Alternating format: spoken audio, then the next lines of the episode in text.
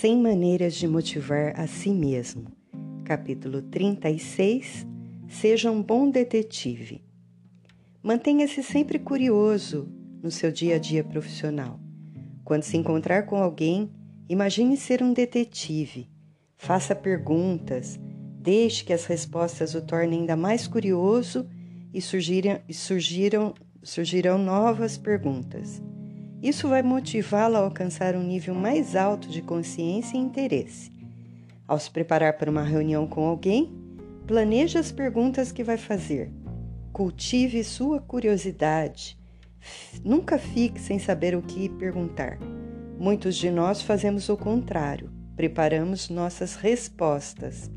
Ensaiamos o que vamos dizer, aprimoramos e fortalecemos nossa apresentação sem perceber que o nosso anfitrião vai preferir falar a nos escutar. Se você tem um negócio próprio ou é um consultor, sabe que quando uma empresa quer contratar um serviço a longo prazo, está procurando uma firma que realmente esteja interessada nela, que a compreenda e lhe ofereça uma boa parceria. Para mostrar a um cliente em potencial que está genuinamente interessado, Faça perguntas atenciosas e bem pensadas. Para convencer uma empresa de que a compreende, as perguntas que fizer após a fala do cliente também devem ser as melhores, baseadas no que ele disse.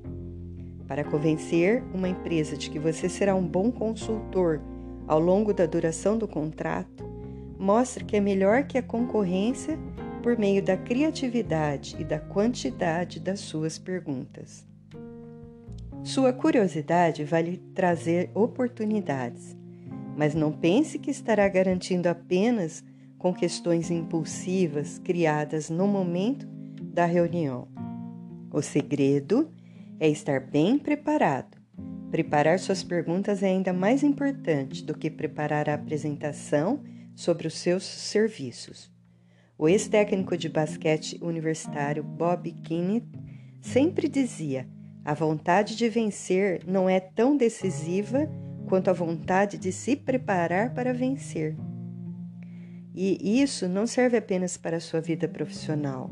Se você estiver prestes a ter uma conversa importante com seu cônjuge ou filho adolescente, é bem mais útil atiçar sua curiosidade do que planejar o que vai dizer. Quando prepara sua curiosidade, sempre parece ter mais uma pergunta interessante antes de encerrar o diálogo, como um bom entrevistador. Pessoas com muita habilidade para estabelecer relacionamentos acabam aprendendo que a venda, na maioria das vezes, vai para a parte mais interessada e que a quantidade e a qualidade de suas perguntas pode medir seu nível de interesse. Talvez você pense que isso não se aplica ao seu caso, porque não tem uma empresa nem trabalha com vendas, mas como disse o escritor Robert Louis Stevenson, todo mundo vive de vender alguma coisa. O arquiteto e designer Richard Saul Urman escreveu um livro sobre o físico Isidor Isaac Rabi, que ganhou o prêmio Nobel por inventar uma técnica que permitia a cientistas investigar a estrutura de átomos e moléculas na década de 1930 Rabi atribuiu seu sucesso na física à forma como sua mãe o recebia todo dia quando chegava da escola. Ela sempre lhe dizia: Você, você fez alguma pergunta boa hoje, Isaac? Ao fazer perguntas em seus relacionamentos, você já está criando um vínculo e motivando a si mesmo. Não espere que a outra pessoa faça as coisas acontecerem.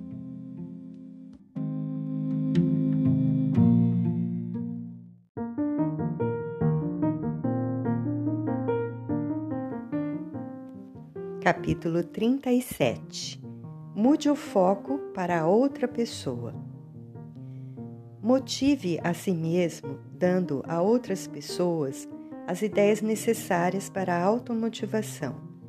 Você pode ter a experiência que quiser na vida simplesmente ao proporcionar essa experiência a alguém. John Lennon chamava isso de karma instantâneo. Na maioria dos relacionamentos, colocamos o foco em nós mesmos. sentimos fascínios pela forma como nos comportamos, com frequência monitoramos o que os outros devem estar pensando de nós, vivemos como se estivéssemos cercados de espelhos. Norman Vincent Peale, autor de O Poder do Pensamento Positivo, costumava observar que as pessoas tímidas são as maiores egomaníacas da Terra, pois são muito focadas em si mesmas. Você pode notar isso ao observar a linguagem corporal de um tímido, o olhar para baixo, a postura encolhida, que age como se estivesse cercado por espelhos. Quando transferimos o foco para outra pessoa no relacionamento, algo paradoxalmente poderoso acontece. Ao nos esquecermos de nós mesmos, passamos a crescer.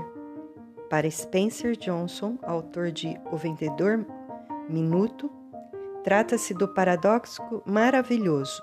Eu me divirto mais e tenho mais sucesso financeiro quando paro de tentar conseguir o que eu quero e começo a ajudar outras pessoas a conseguirem o que elas querem.